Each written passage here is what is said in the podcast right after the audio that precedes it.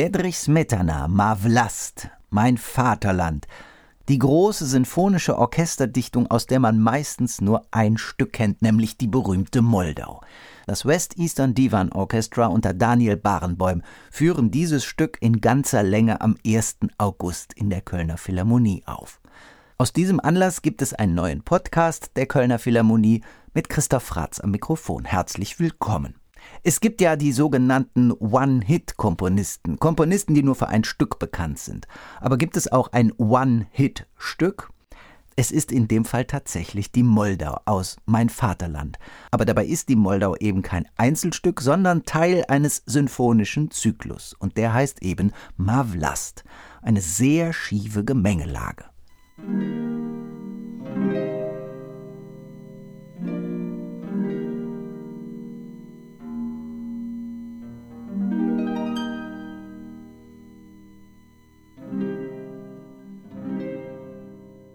Es beginnt mit dem Dialog zweier Harfen. Die rufen einander ein bestimmtes Motiv zu und repräsentieren gleichzeitig eine Art Barden, nämlich den Hafner Lumia, einen Mann aus mythischer Vorzeit. Und schon sind wir mittendrin in dieser fernen Sagenwelt, die Bedrich Smetana in Mavlast vertont hat.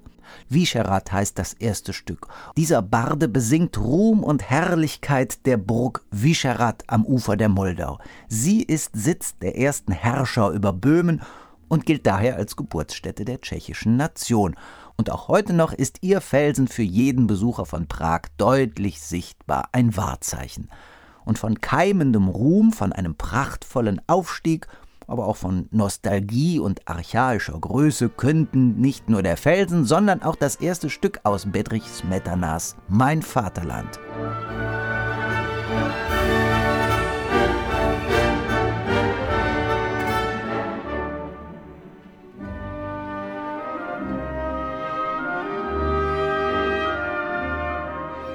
Wir sind in den 1860er Jahren. In diesem Jahrzehnt beginnt in und um Prag der Nationalismus zu blühen. Und Smetana, der gerade aus Göteborg heimgekehrt ist, trägt diesem Gedanken auch künstlerisch in mehrfacher Hinsicht Rechnung. Vor allem auch in seinen Opern, die alle einen Bezug zur tschechischen Geschichte aufweisen. Also in der verkauften Braut natürlich, dann die Brandenburger in Böhmen, da sagt es der Titel schon, Dalibor und in Libosche. Gerade in diesem Werk wird die Geschichte von der Urmutter des ersten tschechischen Herrschergeschlechts dargestellt, und diese Oper ist in ihrer Entstehung auch eng mit Mein Vaterland verknüpft.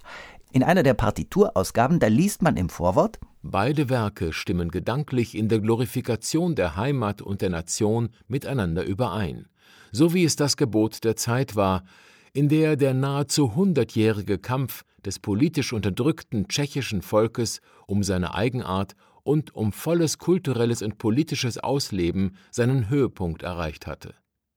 Libusche und Mein Vaterland sind geradezu Symbole dieser sich vollendenden nationalen Wiedergeburt. So entsteht dann in den 1870er Jahren ein musikalisches Epos, dessen Bogen sich von der böhmischen Geschichte mit ihren Höhepunkten, wie eben in Fischerath gehört, und den Niederlagen Tabor Blanik über die heimische Sagenwelt Schaka und eben auch zwei berühmte Landschaftsporträts enthält, die Moldau und aus Böhmens Hain und Flur. Anders gesagt, jeweils zwei Abschnitte sind dem Mythos gewidmet, zwei der Natur und der Geschichte.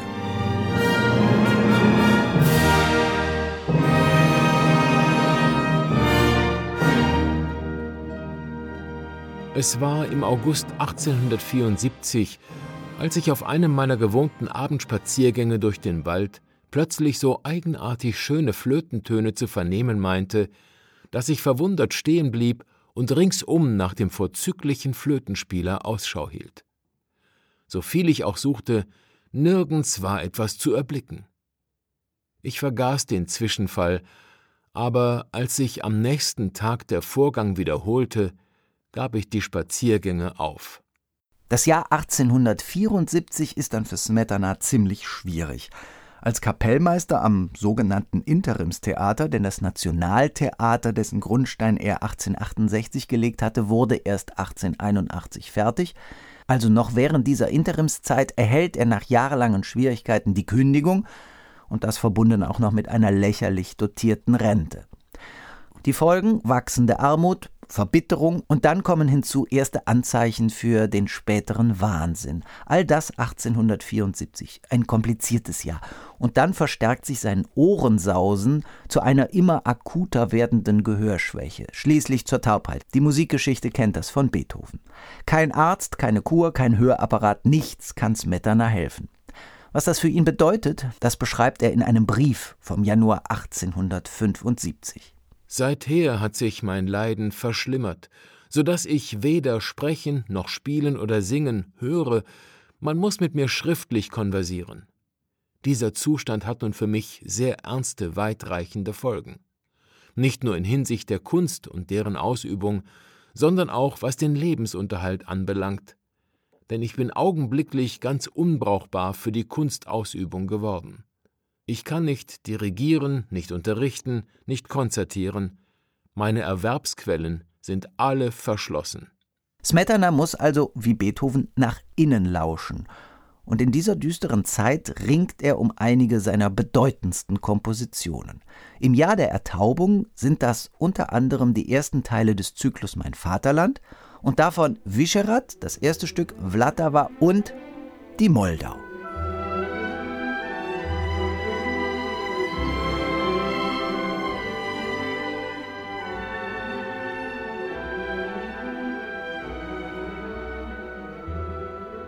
Als die Moldau dann im April 1875 erstmals aufgeführt wird, sitzt Smetana im Parkett und hört nichts mehr. Er ist taub. Später hat er sein Stück wie folgt beschrieben.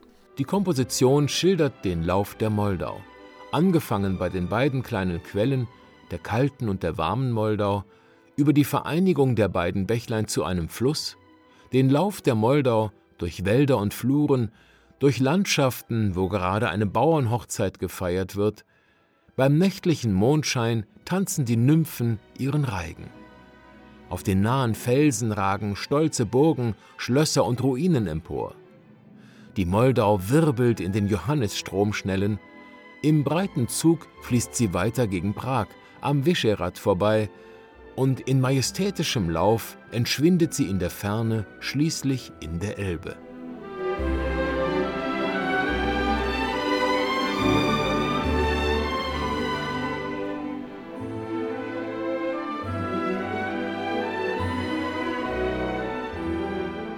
Die Moldau, dieses so populäre Werk, ist der zweite Abschnitt dieses sechsteiligen Zyklus Mein Vaterland und es soll bis 1882 in den November dauern, bis dieser Zyklus erstmals in Prag öffentlich aufgeführt wird. Als Smetana die ersten beiden Stücke konzipiert, ist ihm keineswegs klar, dass daraus eines Tages ein übergeordnet zyklisches Werk entstehen würde. Zunächst will er einfach nur Werke allein aus ihren Titeln heraus inhaltlich sprechen lassen. Dann aber entsteht auch und besonders dank der Zusammenarbeit mit einem bedeutenden Schriftsteller eine Art dichterisches Programm für die einzelnen Stücke. Da die Moldau ja so bekannt ist, verlassen wir diesen Weg hier und kommen direkt zum dritten Stück, Scharka.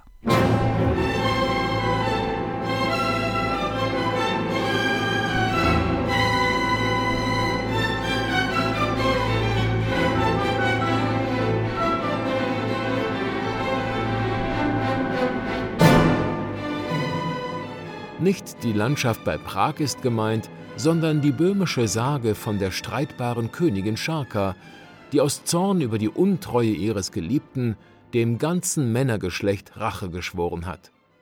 Nach einer Reihe von Kämpfen greift sie zu einer List, um die böhmischen Ritter zu überwältigen. Sie lässt sich im Wald an einen Baum fesseln. Aus der Ferne dringt Waffenlärm. Der Ritter Stierat ist mit seinen Knappen im Anmarsch. Er vernimmt das Klagen der schönen Maid, erblickt Scharka und ist von ihrer Schönheit verzaubert. Als seine Liebesbeute führt er sie mit ins Lager. In der Nacht, als die Ritter trunken zu Boden gesunken sind, ruft Scharka mit einem Hornsignal ihre Gefährtinnen herbei. Sie fallen über die Schlafenden her und metzeln sie nieder.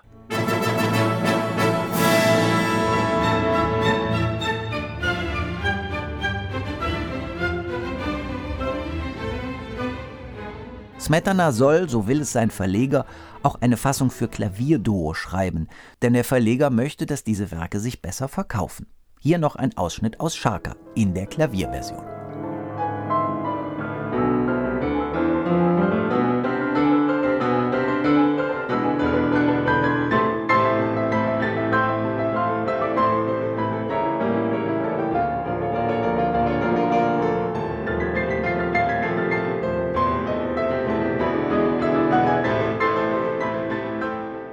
Im Orchesterzyklus folgt dann an vierter Stelle aus Böhmens Hain und Flur. Darin vertont Smetana die Schönheit der Natur und das tschechische Volksleben in Tanz und Gesang. Und dann folgt eine dreijährige Schaffenspause. Und dann macht er sich an die beiden letzten Sätze. Tabor und Blanik. In beiden Stücken steht die doch schmerzhafte Auseinandersetzung des böhmischen Protestantismus, 100 Jahre vor Martin Luther, mit der Kirche und damit auch mit dem Kaisertum im Fokus. Die Komposition baut auf einem Choral auf, erklärt Smetana. Und dieser Choral steht für Willen, Kraft, Kämpfe, Mut, Starrsinn, so der Komponist. Gemeint sind die Hussiten, die böhmische Tradition und Standfestigkeit symbolisieren sollen. Der von Smetana angesprochene Choral besteht aus drei Teilen, aus einem Motto, einem Gebet und einem Marsch. Und in beiden Schlussstücken bildet dieser Choral ja, so etwas wie das musikalische Skelett.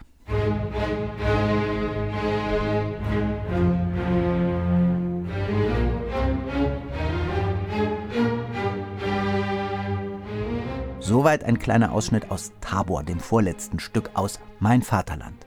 Blanik im letzten Stück ist ein Berg, in dessen Inneres sich die Krieger zurückziehen hoffend und darauf wartend, bis ihre Heimat sie eines Tages in höchster Not um Hilfe bitten wird. Smetana schildert das Ganze musikalisch so subtil, dass der Eindruck entsteht, als verschwinde ein Soldat nach dem anderen im Berginneren. Mitten in der Stille beginnt dann eine Hirtenmelodie. Doch dieses, natürlich in F-Dur, pastoral, dieses Glück währt nicht lange. Der Ruf der Hussiten ertönt und in feierlichem Marsch treten die Kriegerhelden wieder hervor. Doch dann wird aus der Apotheose schließlich eine Verklärung, die zeigt, Vergangenheitsbewältigung und Zukunftsvision liegen eng beieinander.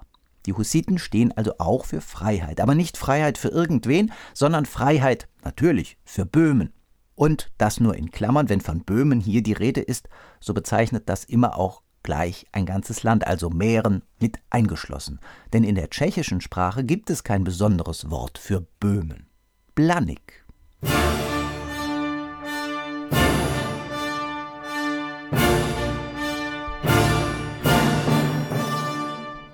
nach der Uraufführung des kompletten Zyklus 1882 heißt es in der Presse: Als der letzte Ton verklungen war, brach ein wahrer Orkan der Begeisterung aus.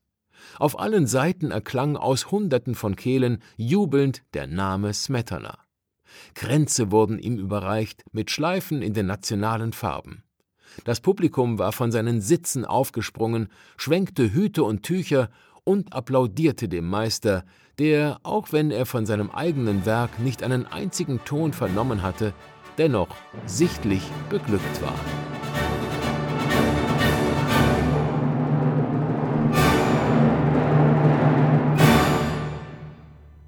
Wie tief Smetanas Musik in die Gegenwart wirkt, zeigt die Tatsache, dass der Kultursender des tschechischen Rundfunks Vltava heißt Die Moldau. Und welche Melodie dem Pausenzeichen zugrunde liegt, klar, können Sie erraten, Smetanas Moldau. Außerdem spielen jeden Mittag die Glocken der Kirche St. Peter und Paul auf dem Vischerat ebenfalls ein Thema aus der Moldau und weitere Themen ließen sich anfügen.